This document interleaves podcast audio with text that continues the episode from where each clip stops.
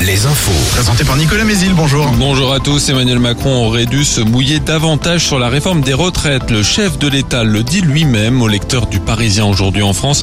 Un entretien publié ce lundi, un an jour pour jour après sa réélection. Le président y défend une seule grande loi, celle sur l'immigration, qui sera présentée en un seul texte.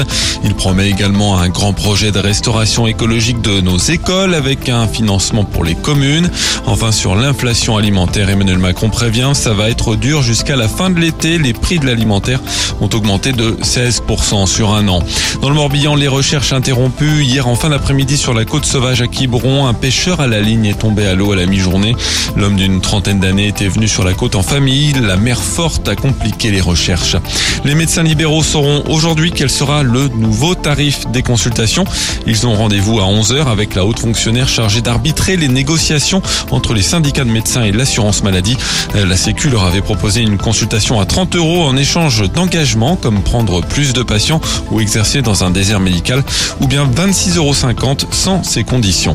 Le foot, Marseille s'est imposé hier soir contre Lyon et reprend la deuxième place de la Ligue 1. Brest et Nantes sont en mauvaise posture au classement. Brest, premier renégable, a fait euh, match nul à Ajaccio. Nantes est à égalité de points avec les Brestois et tout proche de la zone rouge, de partout contre 3 ce dimanche.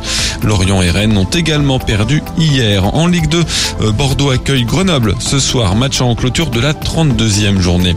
En rugby, les joueuses de l'équipe de France s'offrent ce qui sera une finale contre l'Angleterre au tournoi Destination. Elles ont battu le Pays de Galles hier et joueront pour le titre et le Grand Chelem samedi en Angleterre. Chez les hommes, Bordeaux-Bègles est quatrième du top 14 après une victoire hier contre Lyon.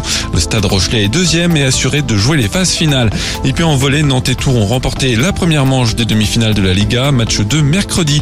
Le temps partagé entre une succession d'éclaircies, de nuages et d'averses. Les maxi un peu basses, 13 à 17 degrés. Prochain flash à 6 heures. Très bonne matinée à tous.